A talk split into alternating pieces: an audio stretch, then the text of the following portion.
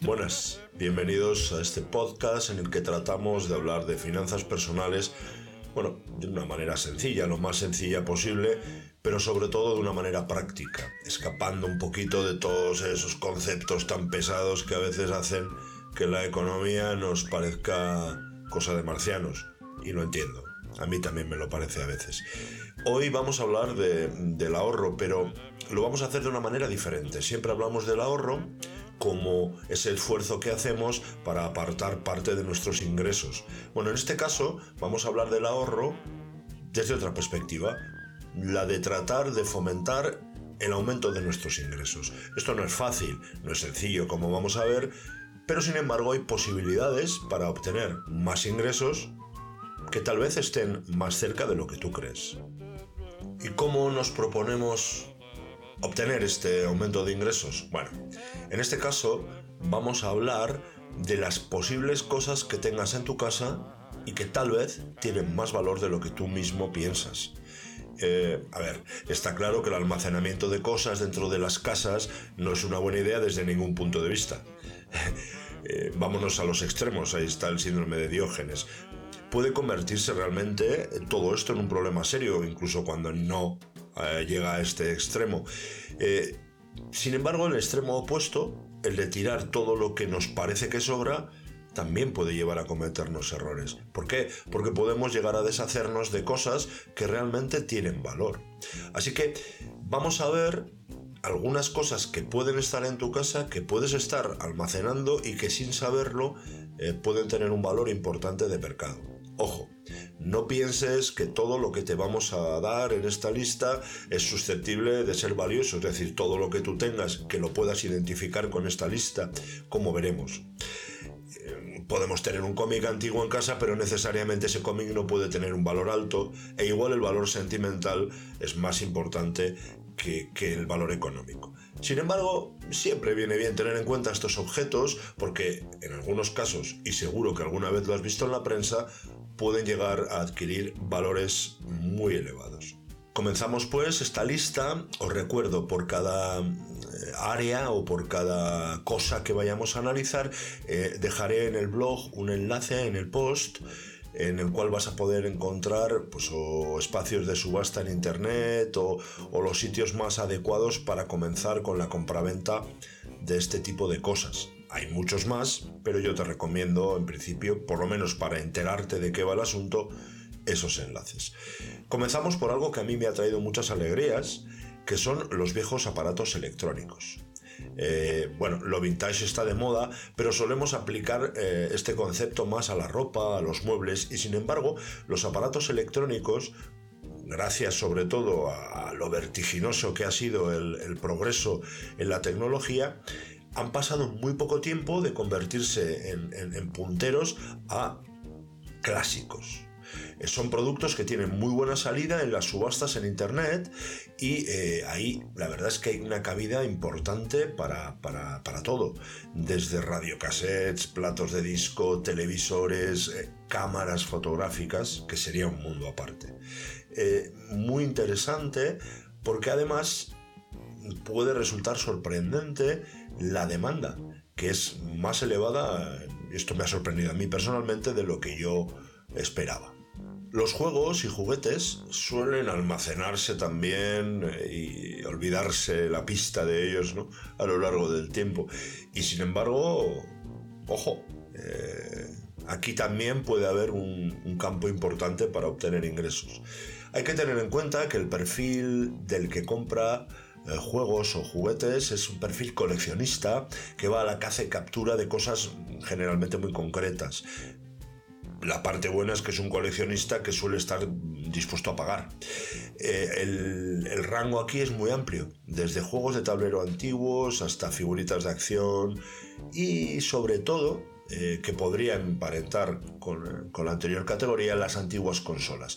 Hay un mercado muy grande para consolas de segunda mano y en algunos casos pueden alcanzar precios muy elevados.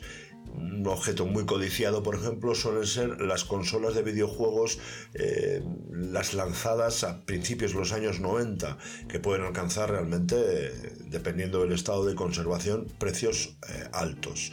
En el enlace os dejaré el acceso a un espacio de, subasta de colecciones donde bueno podéis ver algunos ejemplos pero realmente el mercado es muy amplio y en cualquier plataforma de venta online vais a encontrar posibilidad de compraventa.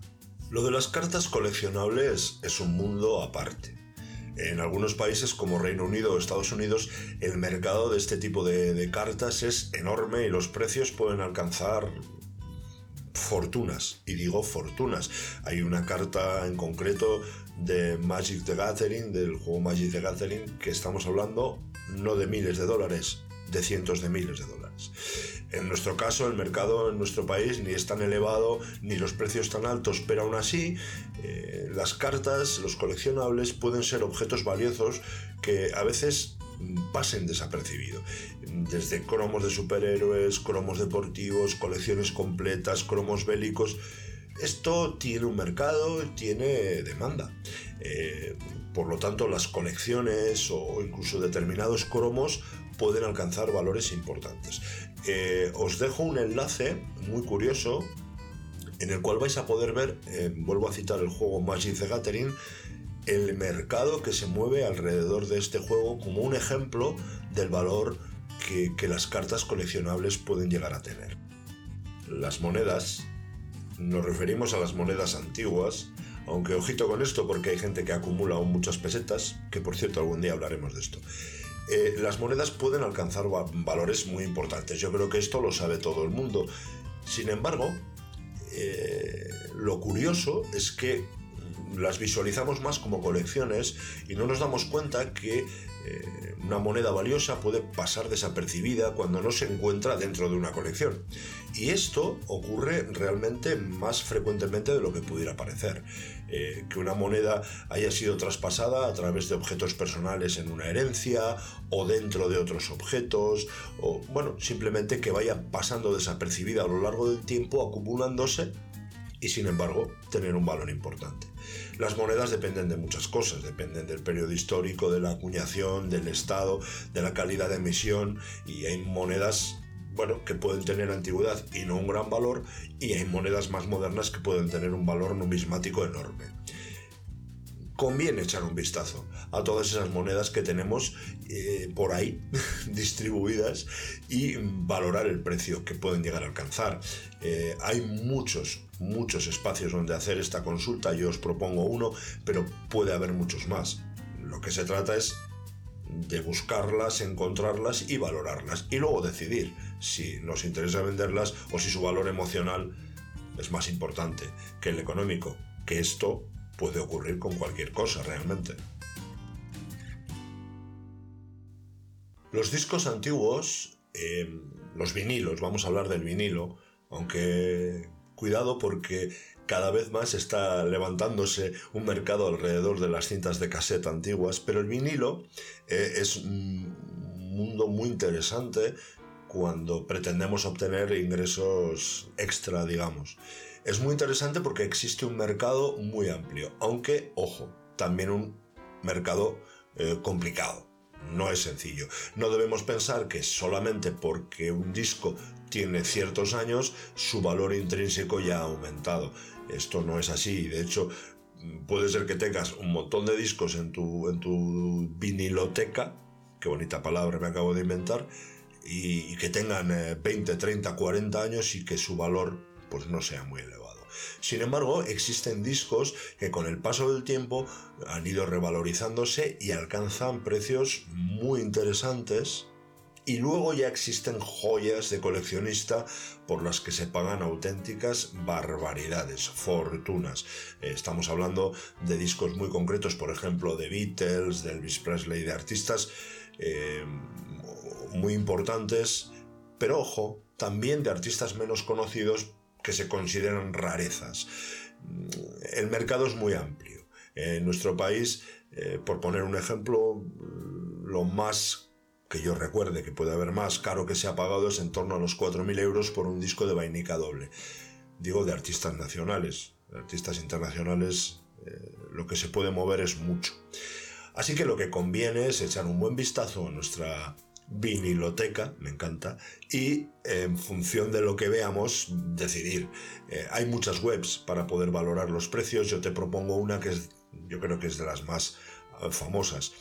Porque también aquí hay otra cuestión, y es, no se trata solo de ganar mucho dinero, sino de encontrar un punto de referencia para la compraventa de vinilos, eh, que en sí mismo está convirtiéndose también en un negocio que incluso algún día tal vez le dediquemos tiempo, porque interesante es.